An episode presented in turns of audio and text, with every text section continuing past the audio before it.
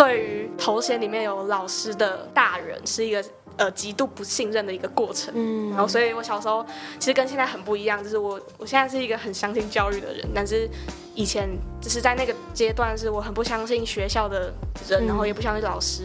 所有大人我都觉得他们都是都不会想保护我这样。嗯嗯嗯，对。然后我觉得这个时间轴再拉到小学五年级，就是我一直呈现这个不信任、不信任老师的一个状态，一路一路到五年级。然后那个时候五年级带我们的老师是一个刚进教育现场，呃，可能呃两三一一两年、两三年的一个还蛮年轻的老师。然后因为我那个时候小学五年级家里有些状况，嗯，然后所以我呈现一个很没有安全感，然后也变得很安静，然后不太喜欢表达自己。的一个很脆弱的一个状态，很破碎的一个状态。大家好，我是彩桑，现在坐在我对面的是老板刘安婷。欢迎，欢迎来到我们的桑婷的明星咖啡馆时间。那为什么这个时间呢？就是因为我们很喜欢去一间真的叫明星咖啡馆的咖啡馆喝咖啡，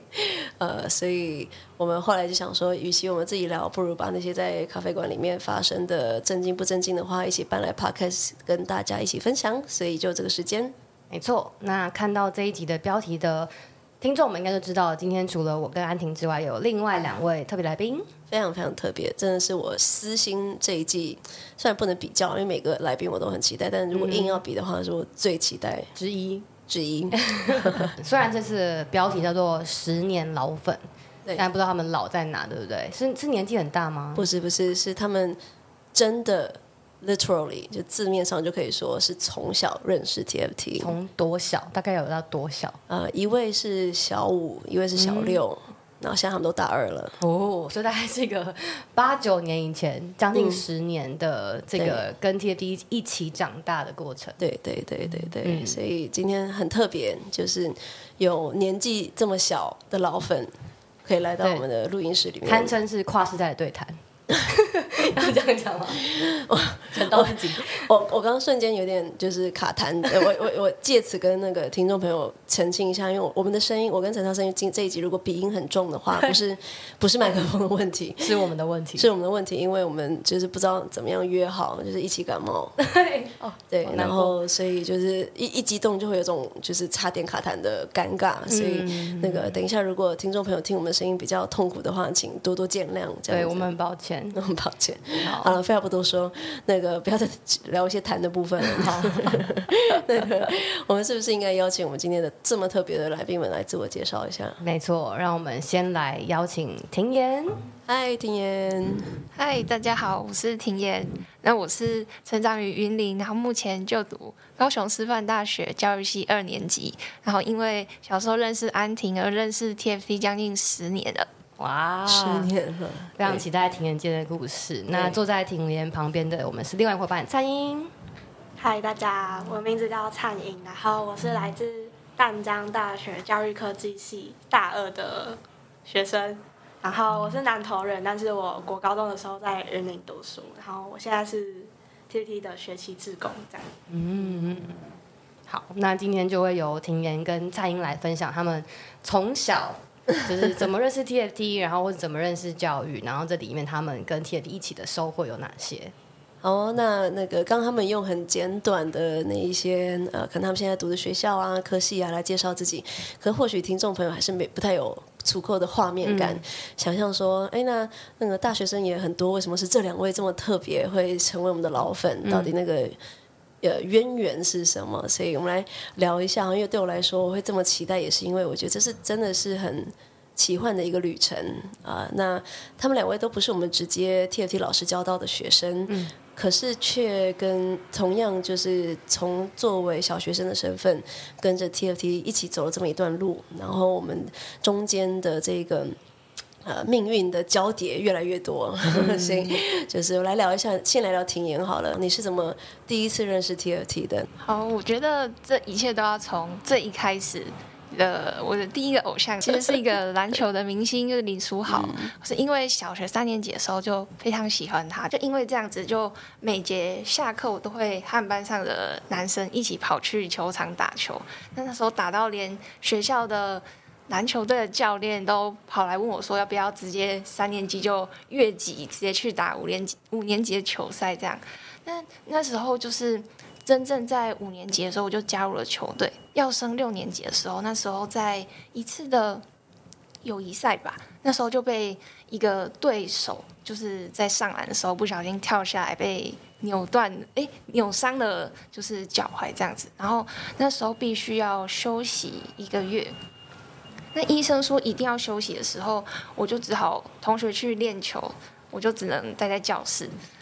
那我的自然老师就说：“那既然你都待在教室，那不如就分享一本好书给你。”我们班那时候因为刚好有一个女生，她也叫做安婷。那老师说：“你知道有一个叫做刘安婷的人吗？” 然后我说：“诶，真的吗？”然后老师就就分享这本书，然后我就想说：“那我也去买。”去成品就去成品找，那刚好也就在书架上面，刚好那时候是新书，所以就摆在第一排，我就把它买起来。回家看的时候，我其实内心觉得这本书当时候虽然我才要升小学六年级，但那时候其实会要读这种比较长篇的书，其实机会不太多。但是这一本书，我觉得在我那个年纪，我就感触很深的是，因为里面写到的是。有很多关于偏乡教育的一些议题，然后看到一个，就对当时来说就是一个，到现在也是就是一个大姐姐这样子的一个 榜样在前面，我就觉得，哇，这个我觉得他就是我的第二个偶像这样子，所以我就在小学六年级的时候。我几乎就是回家就练完球回家，我都会把 YouTube 打开，然后去看安婷老师上真情部落格的那个节目。那我其实那个节目就是我每天回家看，一直看，一直看，看到就是 我觉得真的是很感动，因为。里面提到的很多关于教育的现场的问题，或者是教育的看见，都是我自己在当下都很感同身受的。所以我在小学六年级要升国一的时候，我就写了一封信给安婷老师。那我在写完之后，其实我的我自己觉得应该是就是会石沉大海吧，就是感觉就是通常寄信对方不一定会回复，但是就有一天。有一天回到，就是放学的时候回到家里，我就发现就有，就是信箱上面竟然有一封写着刘听妍同学收，然后想说哇，这个肯定是一个蛮特别的信，因为通常不会是署名于我。然后我打开一看，哇，竟然是安婷老师，然后我就觉得原来就是教育可以是这么有温度的，所以在当时候我就觉得教育应该是我从。就是球队的生涯转换的一个跑道的一个新的目标才。那那个后来呢？就是我我们稍微再延延展一下，就是说收到那封信以后，其实庭言呃他的行动力非常强，他没有停在这里，嗯、就是因为那个我现在还没有去百分之百确定，到百分百分之九十九确定庭言应该是我们有史以来最年轻的捐款人。嗯，嗯因为他下一个呃第二封信。对寄来的时候，你你记了什么？你记得吗？哦，我还记得是因为学校都会有全校前十名，然后都可以有一百元的奖学金。那那时候我就决定说，我要很努力，那我要收集个几封这样子的红包的奖学金。那、嗯、那时候我记得我收集了一两个学期，然后我就把这一这一些的一百元就把它放在一个。袋子里面，然后写了一个小小的卡片，然后再寄来 TFT 办公室。嗯、那我还记得那时候我回家的时候，就看到 TFT 的脸书上面就 po 了一篇，就是有一个小朋友寄了这样子的，就是奖学金来。我就看到哇，原来就是小小的力量也可以让对方也可以感受到这个温度，我就觉得是一直不断的在往前的一种。看见以及实践。其实我记得那一篇文为什么会 po，就是因为那个办公室也是一样，那个时候就是只有不到十个后勤吧。对。然后我还记得我们收到那个呃，听言应该是用个红包袋吗？还是是一个就是类似奖学金的袋子，对不对？对。原汁原味的，连因为我记得上面连印他得什么奖的都都还有印着的那个袋子。嗯。然后就。就呃，就是从这个云林的地址再一次寄来的时候，然后因为第一个收到其实不是我，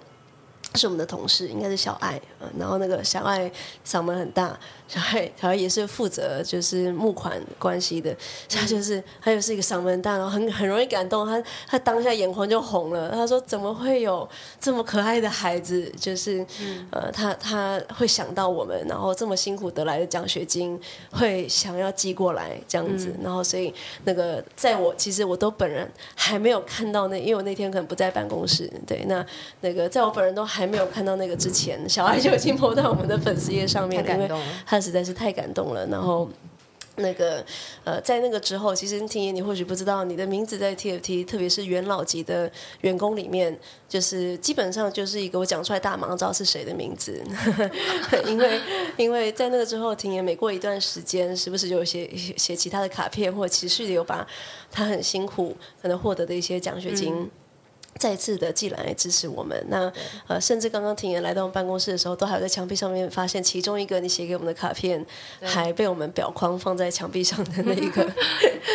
对，那个那个样子。其实我知道那个庭言之后还有很多不一样的跟 TFT TFT 的一些交集。我们先暂停在这里，因为那个其实还有另外一位特别来宾，我们也先让他稍微起个头来描述一下跟 TFT 的缘分。对，另外一位是刚刚有稍微 say hello 的灿英，对吗？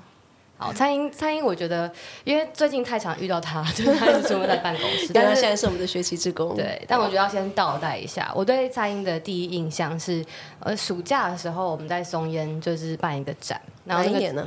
就今年去年就是去年暑假，去二零二二年暑假在松烟，嗯，然后那那那几天我真的其实就三天的展，然后我们来了五千多个人，所以那几天忙忙疯了，就是、嗯、呃我就是在展场这样子跑来跑去，但有一天我就是累到就是在后台吃便当的时候，然后就是坐在直接坐在地上吃便当，因为等下就是吃完就要再去呃展场忙这样子，然后那时候灿英就坐在我旁边，就走到旁边然后坐下来。然后他就说采商，然后哎，但灿英那时候是，对，他说已经是志工了，已经是志工了。我想说你通灵，我都知道。对，他就对，所以我就想说，哎，蛮有趣的，就是因为我就是真的是超级狼狈，然后就是在就是挖着便当，然后忽然有个就是很年轻、非常有活力，然后但有点害羞的，就是妹妹，对，妹妹就坐在我旁边，然后他就他他就叫我的名字，然后因为我就觉得我一听这个叫我名字的这个方式，我就觉得。我们好像是认识很久，我就说嗨，你我是彩商，请问你是？然后他说他开始说哦，我是彩莹，然后他才说他其实认识我们很久，然后也听我们 podcast 听了很久，所以。那一天我们就相见如故，然后蔡英就在那个展场的后台，就是开始跟我分享他的故事。然后我我虽然只有很短很短的时间听蔡英认识蔡英，然后听他分享，我就很希望他可以来上我们的 podcast，因为听到蔡英就是他那天告诉我很多，我觉得今天今天非常非常希望他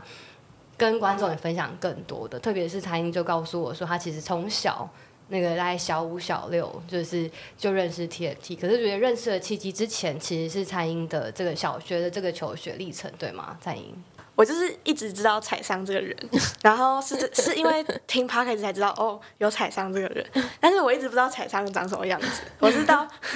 就是因为我因为暑假常常回。回 TFT 帮忙，就是如果他们有一些摄影需求，我就回来帮忙。那个时候是我跟一个实习生，然后在就是展场的后面的休息空间，然后吃饭。然后呢，就是那个时候采商就刚好就是真的是很狼狈的路过，真的很狼狈，这有多狼狈啊你？就是看起来超累，然后狼狈的顾一下形象。然后，然后那个实我就那那个实习生就跟那个财商打招呼。然后那时候想说，我就问那个实习生说。他是实习生吗？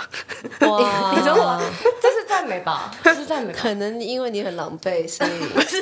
因为因为我我我我知道财商，但我不知道财商是这个人什么样，是这个人。然后他就说，那个实习生就一种非常惊恐的眼神看着我说，他是财商。什么？我说啊，采商怎么会这么狼狈？哈，对，原来他就是财商。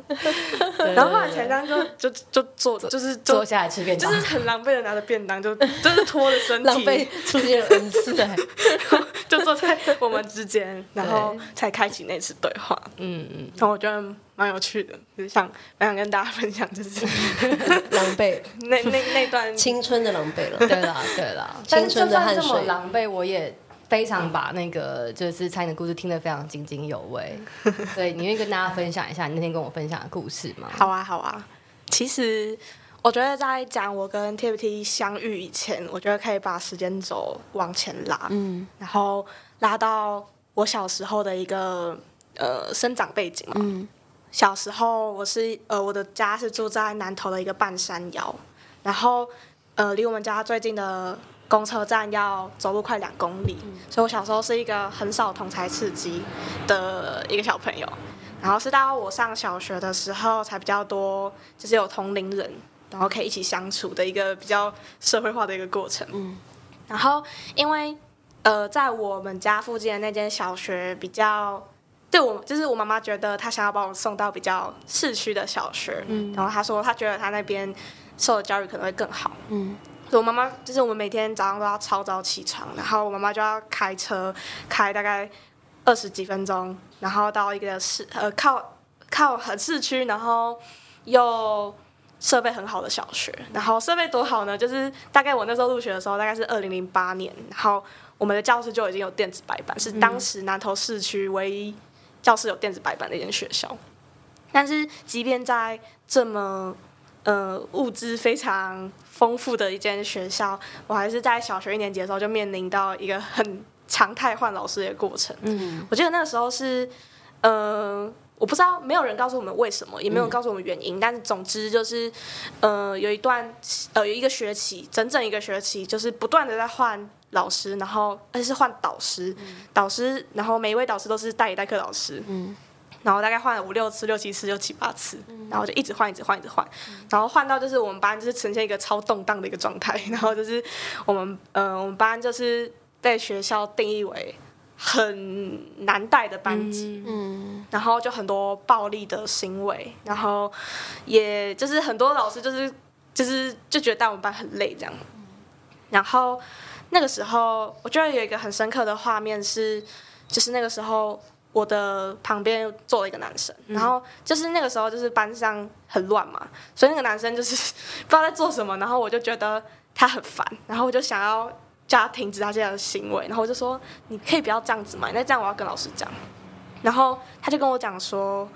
反正下礼拜就要换老师了。”嗯，然后我觉得这句话就是一直印在我身心里，就是就是在这这么一个很没有安全感，然后不断一直在换老师的一个过程，然后仿佛我们班就已经很习以为常，然后已经很习惯所有的大人都对我们很失望，然后所有大人在。带完我们可能一阵子之后就要离开这件事情。嗯，小学一年级的时候，对，就是我们班就已经很习惯这件事情。然后我们还那个时候还很好笑，就是还会到去跟隔壁班说：“哎、欸，你知道吗？我们上一个老师待了多久？比上上个老师还待得久。嗯” 就这个比较排行榜。对对对对。然后我们还会，我们还会算说我们这学期换了多少次老师这样，嗯、然后的一个过程这样。然后，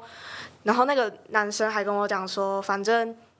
反正就是。”都要换老师了，然后大家也觉得我们很坏，然后我觉得我们也不会变好，嗯，对，然后我觉得这句话就是一直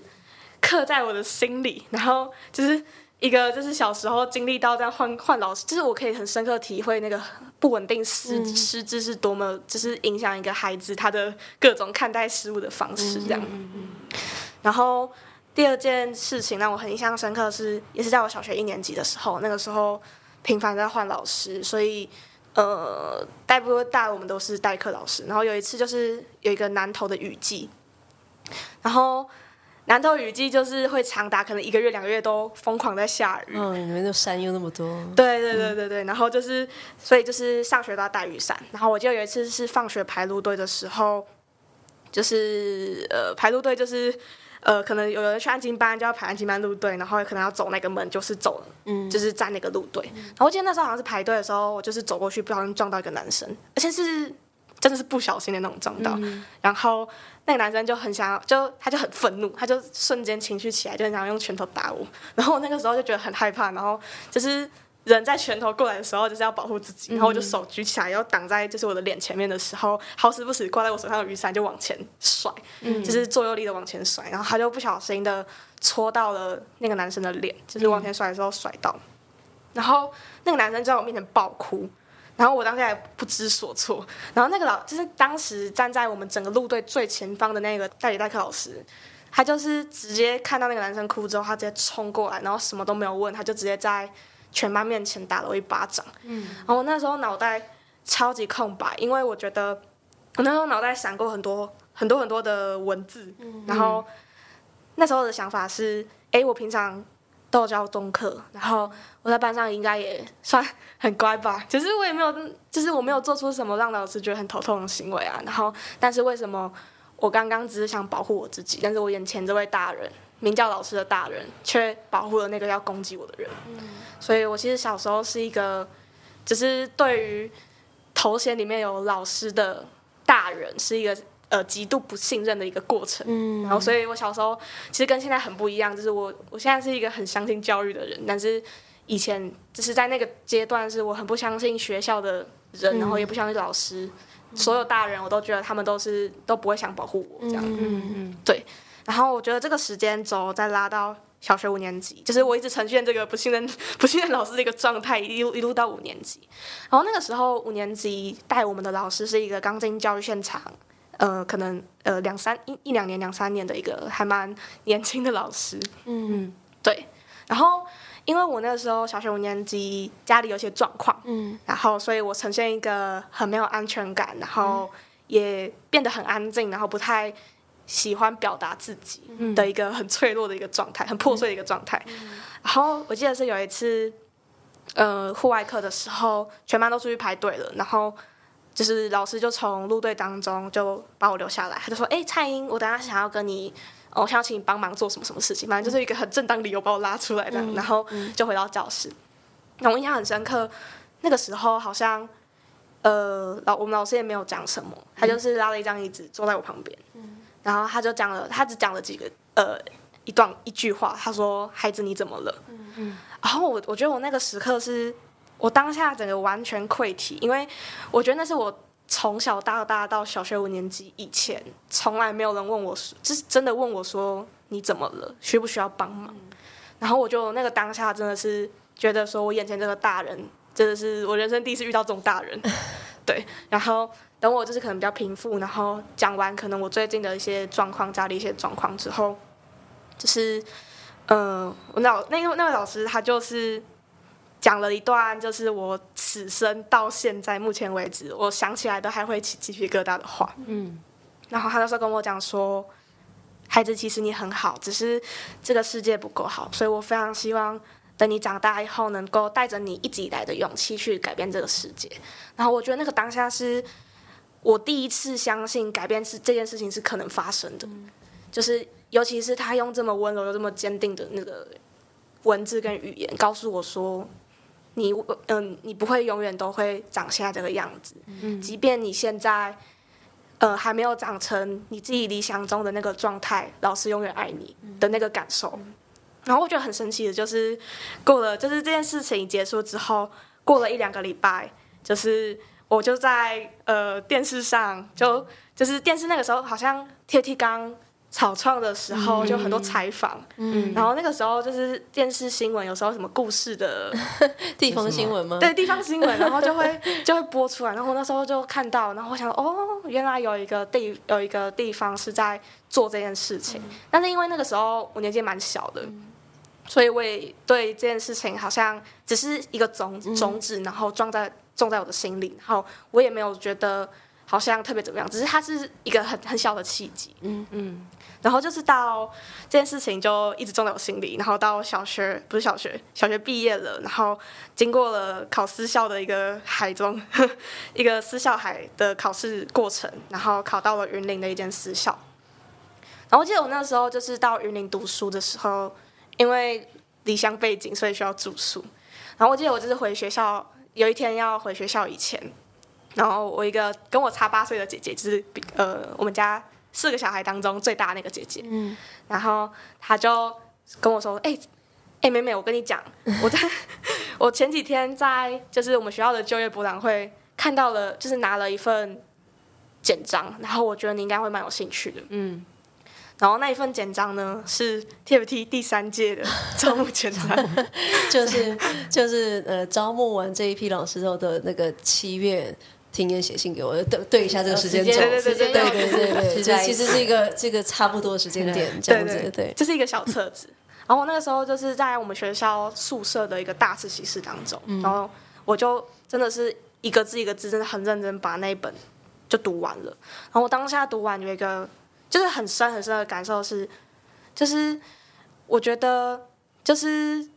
如果我是这块土地上的其中一个案例的话，那我觉得台湾一定不止我这样子。所以我那个时候就在我的那个我们学校有一个叫生活日志，就有点像联络簿，嗯、对，但是就是不会有家长签名的那种联络簿，生活日志。然后我就在上面写说，我以后一定要以任何形式进到这个地方。嗯，对。然后就是在这个在云林求学的，就是国高中这个过程当中，可能每年有教育相关展览的时候，嗯、我就会搭着火车，就真的是人生第一次搭火车上台北，自己上台北看展，嗯、就是直接冲到 TFT 的摊位，因为我就觉得说我一定要好好的看看这边的人，嗯、这边在做的事，很认真的去了解他们。嗯，对，就是就是这样的一个过程。然后呢，就是到高三毕业的时候，就 TFT 的脸书的粉丝专业就推播了，因为你满十八岁了，可以来，可以来，可以来实习了。对对对，他就推播了一个志工招募的讯息。但是因为我从小到大都就是一直觉得 TFT 这个地方是一个 很难进来的地方，就感觉是要你真的是很厉害你才能进来。嗯，所以我那时候，但是我又很想试试看，因为我就。那个时候在生活日志上写说，我想要以热心思进来嘛，嗯、所以我就觉得说不行哎、欸，那那我一定要试试看啊，即便几率很小，所以我就一样就是投那个，而且我还是在压线，压线申按到按出那个申申请键这样，对，然后就是保持了一个他应该不会录取我，所以就很很看得开的，就是继续做我平常在做的事情，嗯，然后有一天就躺在躺在床上的一个过呃躺在床上发呆。然后我手机就震动，然后我就打开手机，然后就看到哇，我居然录取，就是通过那个书审，嗯，然后我当下是脑袋就是各种什么意思，嗯，就是我没有想过我真的会有办法通过，嗯、就是在那个书审海中真的就是通过这个关卡。那年好像有五百多份，嗯的的书审，对不对？对，对，然后我就觉得还蛮不容易，然后可是。呃，通过书审很开心，没错。但是接下来要准备面试，嗯、然后我就是一个呃，我小时候是一个不太会表达的人，嗯、就是我觉得我表达能力没有到很好。嗯、然后因为可能也经历一段就是闷闷的一个过程，嗯、然后所以就是就是不太会表达。嗯、所以这个就是到我就是要准面试的当下，我都还在惊魂未定。所以我那时候其实面试的时候没有讲的很好。嗯。所以面试结束之后，我就打电话给我姐姐，就是前面 刚刚说当初给我简章那个姐姐，我就打电话给她，然后我就跟她讲说，我刚刚结束完了 TFT 的志工面试，然后我觉得我没有讲的很好，然后有一点小难过，所以，呃，但是我还是很谢谢你当初给我那份简章，然后我觉得我试过了，这样，然后这件事就这样放着。结果过了几个礼拜之后，又寄来一封 信，然后就是 就是录取了这样子。然后我记得我当下真的是激动到手机拿不稳，然后飞出去，然后就是当场直接爆哭。然后我妈还打开房门问我说：“你在你干什么？对啊，你为什么？你为什么突然这样子？” 对，但是我不敢跟她说，因为我觉得我当就是因为我我申请 TFT 志工这件事情是我觉得我十八年来做过最叛逆的决定，我完全没有跟我妈讲。所以我妈在问我说：“你怎么了？”当下。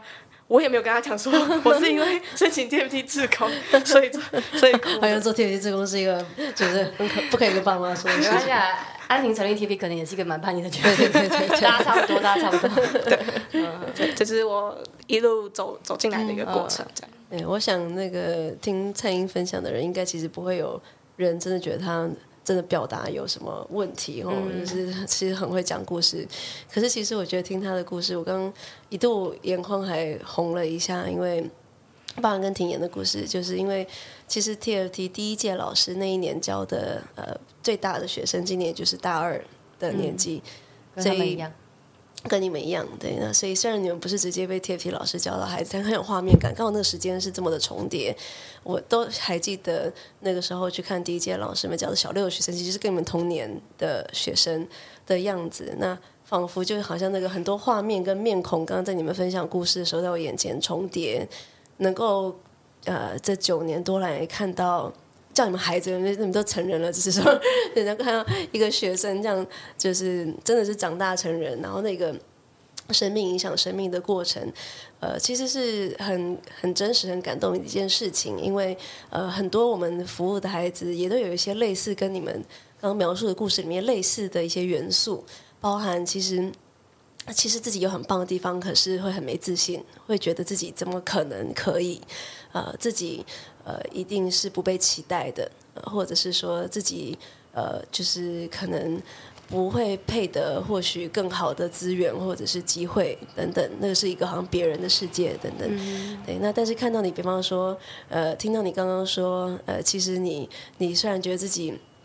呃，好像觉得你你觉得很难，不过你真的录取了，代表我没有为你放水哦。其 实其实你真的有好棒的地方，可是你心中即便有对自己这样自我怀疑，你还是采取行动了。嗯，那我觉得那个真的是我们好希望在更多孩子身上可以长出来的，就像你老师说的那份勇敢一样。对啊，那其实 TFT 谈教育不平等这个议题，对于很多人来说，它不一定是可能。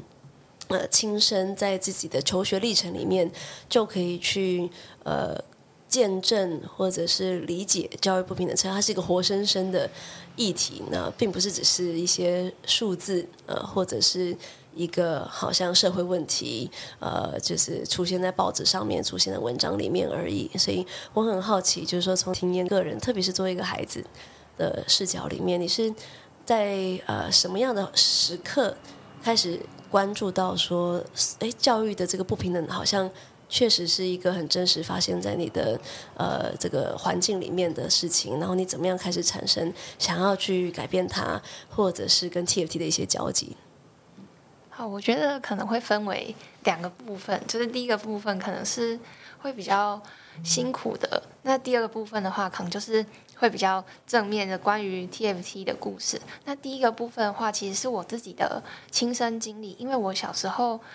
是在五年级的时候就加入了学校的球队。那我们那个球队是一个专门在就是培训，可能未来都会当台湾的篮球国手的学生。那这些学生其实就我当时的同侪，其实大部分会加入这样子专科的。班级的话，其实都是家庭会比较弱势，不论是经济上弱势，或者是就是文化资本上面比较弱势的背景的同学会加入。那其实，在过程中就会深刻的感受到，虽然小时候和其他人的差距不会这么大，但是在我真的就是因为受伤，然后后来离开了球队，过了这样子大概六七年后。现在一位还有在联络的当时的队友，就是有和我分享说，当时的那些同学，现在不是变成可能社会会比较，嗯，可能社会底层吗？或者是在生活过程中会比较困难，或者是他们就没有办法有机会透过教育然后翻身。所以其实，在这样子看起来的时候，会发现原来最需要。最需要透过教育改变他们人生的这一群孩子们，就是我当时的同学，却没有办法在这么小的年纪就可以受到一个就是公平均等的这样的教育品质的时候，是真实的在我的身旁。他虽然和我同年龄，虽然有很多重叠的部分，但是却因为在当时候没有这样子比较好的教育的。浸润式的学习吗？或者是在比较多的学科能力的学习的时候，就会在未来可能是国中或高中，因为课业压力的比较会明显的不一样的时候，就慢慢的没有办法和这个社会接轨。对，所以我觉得这个部分它同时又呼应我接下来要分享的第二个部分是比较正面的，和 TFT 直接相关，因为我的。就是云林的家，就是住在整民国小的附近。那整民国小，我小时候其实我的邻居他就是读整民国小，嗯，那当时候整民国小是我们那边一个叫做大屯国小的分校，它是属于已经是一个偏乡小学的又一个分校，所以它的它可能教室或者是老师的资源都比较不足。那但是在近几年，就是 TFT 的团队进入之后呢，就是因为我的妈妈是学校的老师，那她的同事的小孩，他们原本是住在斗六，那他们就因为知道 TFT 浸润在这个整民国小的时候，他们就觉得这是一个不仅只是创新，甚至是让孩子有全人发展的机会，所以他们就就是全家就搬到湖尾这边，然后。就是一样，跟大家就是抢破头，希望可以进入这个整民国小的这个体制里面，嗯、所以就可以很明显看到教育的真的可以改变，不仅仅只是孩子，甚至是整个周遭附近。因为现在那边原本是很多的田，那就变成很多建商可能看好这个学区是一个 优良的学区，所以就很多非常大的建商的广告会出现在那边的附近，所以。就回过头来回应这两个议题的时候，我觉得它就是深刻的扣合我自己的成长历程之外，它还让我就是看见有这些。嗯，有很多人已经投入在这个里面，那我也希望可以透过自己的就是历程，然后慢慢的再一步一步回应这样。而且，那田刚刚在描述那个整民国小的时候，嗯、我刚刚稍微跟听众朋友不一定认识整民国小，稍微介绍一下，然后也表达一下，其实这里面有一些我我们都很开心的烦恼，就是呃，整民国小是呃 TFT 跟。呃，那个我们另外一个好同盟好伙伴 KIST K I S T，呃，在他们刚成立的时候，呃，第一所。其中一其中第一所，就第一年他们有三所，呃，那那是其中一所，我们尝试去呃协助做公办民营的一个学校。公办民营的意思就是说，它是一个实验的呃课程，然后学校运作的方式都可以去做创新，可是它还是用公立的学费，所以它其实目的就是说，因为一般的实验教育成本很高，所以不得不其实它也需要有不低的学费，所以它其实不太能够服务到最弱势的。呃，一些家庭的孩子，那我们那时候是很希望说，通过公办民营的这个模式，既能够有创新的教育内容，学校的运作，可是同时他又能够真的服务到呃，不论出身嘛贴不贴愿景，不论出身的孩子，都是有机会去享受到这样的品质的教育的。那所以当然在整民国小的这个规则里面，它是优先服务在地社区的孩子。那我们呃那个时候 KISS 刚去的时候，印象中在还没有。Kiss 之前，全校只剩下六个年级，只剩下不到二十个学生，非常非常的小，嗯、甚至那时候，呃，在地的那个。呃，村民吗？或者社区的成员，他跟我说，那学校还还在哦，因为人少，因为校地很大，然后人太少了，所以那个校地大到你不确定里面还有没有人这样子，对，所以那个那时候连硬体都是那个藤蔓丛生，然后它那个很大的森林，然后又没没有办法太多整理，呃，所以真的是不太确定里面还有没有在运作，有的时候啦，经过的时候。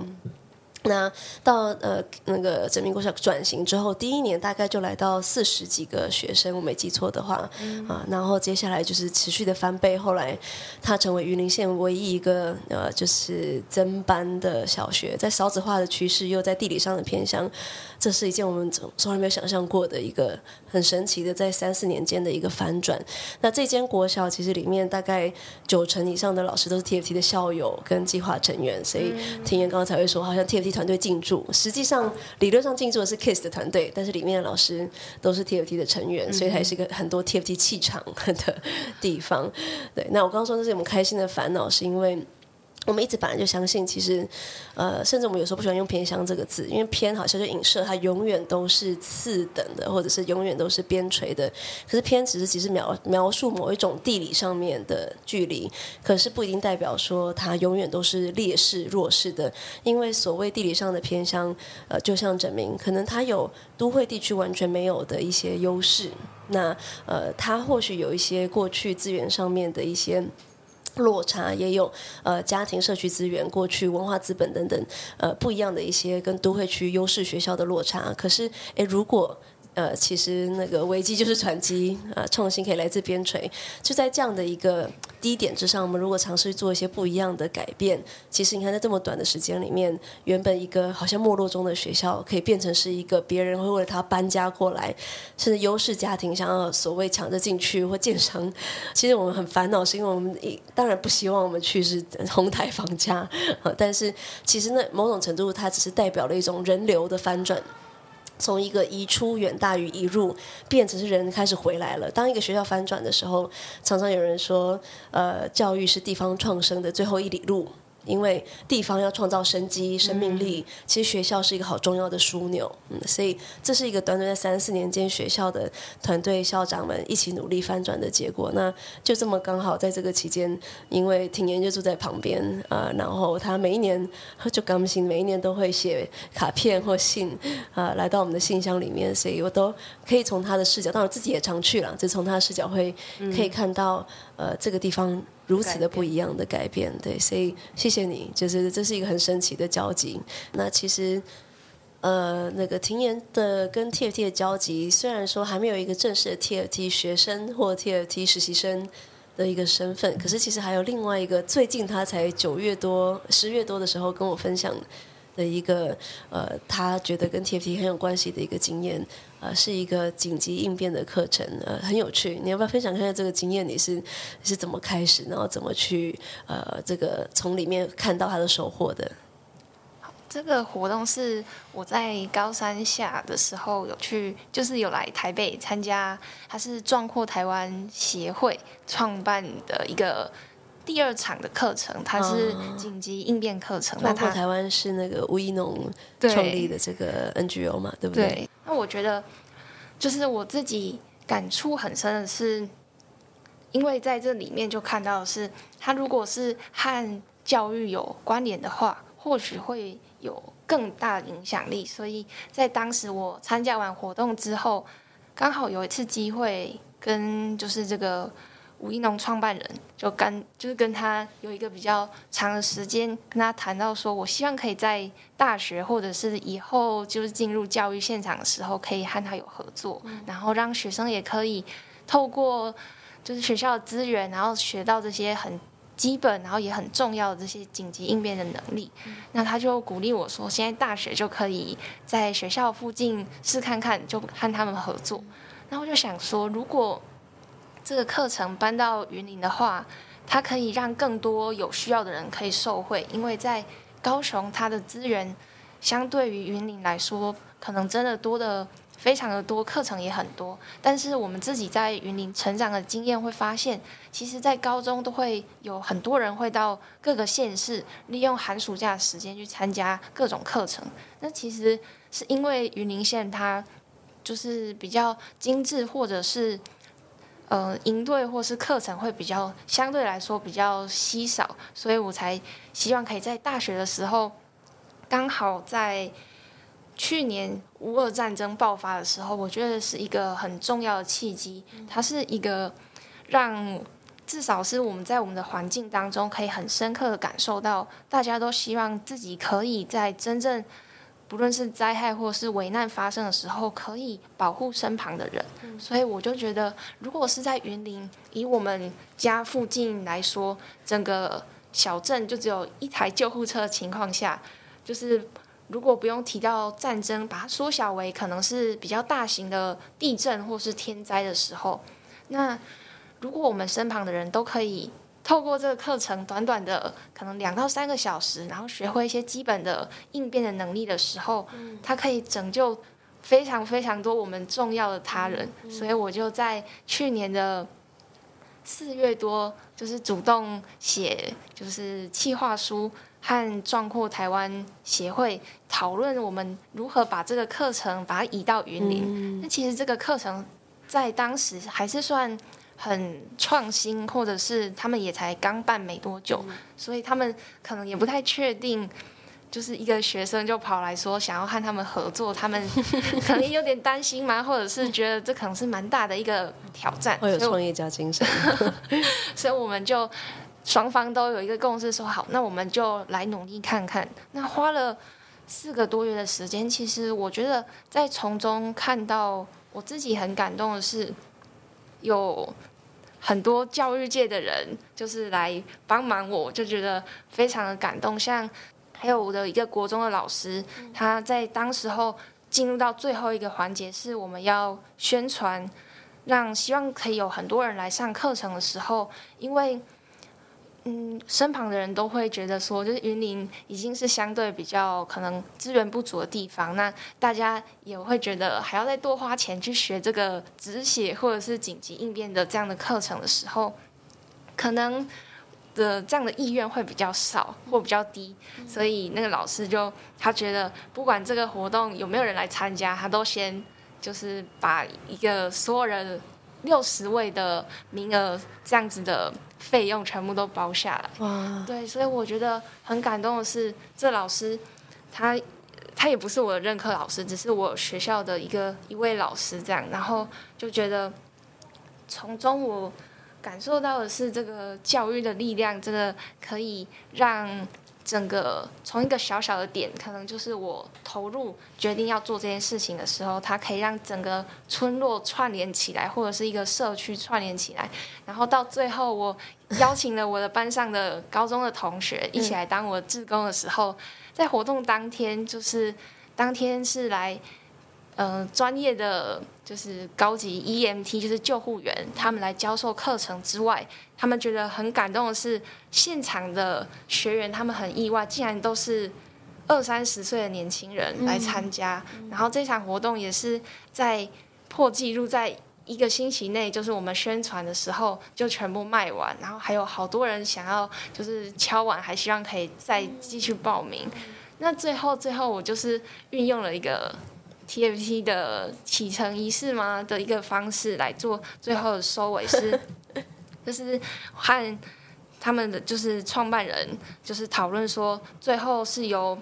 嗯、我写了一张总共十三张卡片，然后交由我的每一个高中的好朋友，就是我当天的志工，然后还有对方嗯、就是那些救护员等等的，然后站两排，然后就很像 TFT 的，就是把。安全帽戴上去，这样子的感觉很像是希望每一个今天来参加的人都可以深刻的体会到，他是在这场活动当中很重要的一个环节。然后透过这样短短的可能两三秒的时间，然后让双方都可以有一个很美好的印象，甚至是很温馨的，在未来看到卡片的时候都可以想起的一段故事。哇，听你没有参加过 TFT 的启程仪式，对不对？哦，我没有。那你怎么知道 TFT 的启程仪式，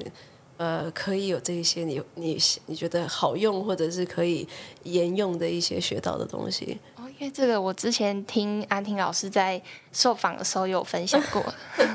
或者说，你大概不知道你在设计启程仪式的时候，连、嗯、连这个小细节都会有一些影响力。对，有它的复制的价值。我听得很感动哎，因为既然有人会注意到这样的小细节，然后有机会可以让连这个小细节都有一些它的影响力。虽然虽然庭妍就是很快速的讲完他筹备，这其实长达四四个月。其实你在高三的时候，同时在进行的一个案子，对，大大一大一的时候。嗯，我就觉得还蛮感动，是说就是一个小种子吧。就哎，你希望这件事情如果让更多人知道，而且是你觉得资源相对缺乏的云林的更多人知道的话，就是一件好的事情。然后我觉得庭妍从一个好的念头开始去。必须要突破很多你可能本来不会或不认识的人，就是、就是领导力。对啊，所以他刚刚完全没有提到领导力，但是应该那个故事完全就是你你抽换成一个 TFT 的老师计划成员，其实他们在教育现场也不断的在大大小小在做这样的事情，就是在自己想看见的改变上面去。去找资源，然后去说服别人，然后呃，可能甚至别人就觉得很怀疑的时候，想办法。其实那个庭言写信跟我分享这个经验的时候，因为吴一农刚好那个时候来我们办公室，我们算是。认识一段时间的朋友，因为他刚回台湾的时候，TFT 刚创立，然后呃，那他就很很慷慨说愿意帮我们录个短片，所以可能其他听众朋友在 TFT 之前的招募短片里面有看见他稍微出现的身影。那刚好他来的时候，那个那一阵子才刚收到庭言跟我分享这个经验，我就。我就把那个讯息给他看，然后他就跟我说，他印象非常非常深刻，因为庭言刚刚其实轻描淡写的把那个过程这样带过去，可是对呃一吴一农来说，就是他说他他他想说，怎么会有一个在高雄读书的云林女孩，然后他为了办好这个活动，他说他他说他记得你来回云林高雄十四趟。呃，就是为了筹备好这个活动，嗯、然后让一个本来其实中国台湾也还没有准备好，一定要去云林，是你成为这个桥梁，是你让这件事情可以发生。所以他在说，以后如果你要考虑出来选吗？还是你要加入 TFT 啊？他一定都是举双手双脚，呃，大力推荐赞成这样子。嗯对，那我好想继续聊下去，但其实我们还有另外一个故事也非常精彩的，蔡英在旁边呃蓄势待发，就是蔡英，你跟 TFT 的故事真的产生更深的连接，呃，就是你刚刚说你收到录取通知以后，呃，痛哭吓到你妈妈。然后那之后呢？发生什么事情？你你怎么去？你会怎么样去描述这一段到现在还持续是现在进行式的这一段 TFT 志工的旅程呢？我在呃，尤其是高三高三毕业的时候录取，然后到第二学期进到真的进到 TFT，然后一路到呃过完一个暑假，然后持续都还是有回到这间办公室协助一些活动。然后到这学期又持续的再续任一次 TFT 志工，然后我觉得这样的一个历程，我一直蛮想蛮想分享的是，我觉得现在想想，然后那时候十八岁的我，大概是花了人生极大的力气，才非常勇敢的按下那个志工的，就是申请键。但是我觉得经历了一整年之后，我从来没有想过我能做的事情比我想象中还多。就是，其实我发现自己蛮有说故事的能力的，然后，嗯、呃，很会在挖掘他人的过程当中激励人心，甚至完成了很多我自己原本都不并不觉得我自己有办法完成的很多很多我觉得蛮复杂的专案，对。然后我想说的是，就是那些在我童年里遗失甚至是粉碎过的碎片，我觉得我在这边都一片一片的找回来。然后我非常珍惜在这里遇到的每一个人，因为这里的人不会吝啬给你掌声，然后也不会避讳对你说你好棒。然后我人生第一次有人跟我说“蔡英，我以你为荣”，是这里的人跟我讲的。然后我小学五年级后第一次想起就是很真实的流泪的感觉，也是在这间办公室发生。然后。每当我假装很坚强的说没事没事，灿英没事，灿英 OK 的时候，就是就是我的伙伴或者是这里的后勤，就是会有人告诉我说有事也没有关系，然后也会有人问我说，哎，蔡英你昨天有没有好好睡觉，有没有失眠？然后也会有会有人问我说需不需要聊聊，然后有事的话随时都可以卡他们的时间，然后我真的很谢谢这里，然后是你们让我知道。原来我在别人眼里也可以这么好，也可以值得拥有这些。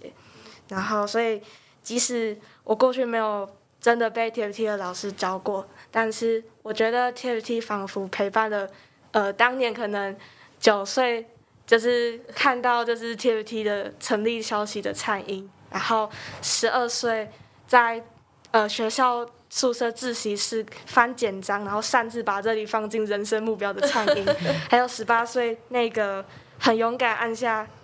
呃自工申请键的餐饮。然后我觉得，在真正踏入 TFT 以前，我以为我已经为自己勇敢了一次，但是我觉得经历了这一切之后，我觉得我还可以为自己勇敢一万次。然后这是我觉得我只是从踏进这里到。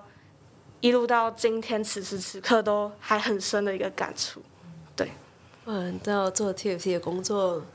大概数一数二最幸福的一些时刻，可能跟当老师一样，就是，啊、呃，平常有再多鸟事，听到这一句话，我很傻，这个大概可以再做一万年，是不是这样？谢谢你。没有，其实任何发生的美好都不可能是单向发生的，是你，你也。每一个你们都愿意有那一份勇敢，嗯、那一份呃，就是开放的心，嗯、那个故事才产生交集。对，所以如果你这么谢谢 TFT，那 TFT 也要这么谢谢你们，因为只是是因为有你们这个故事，才有这么多呃，就是十年前可能不一定可以发生的美好。对，所以嗯，谢谢你们，真的就是在座一万年后可以吗？才上。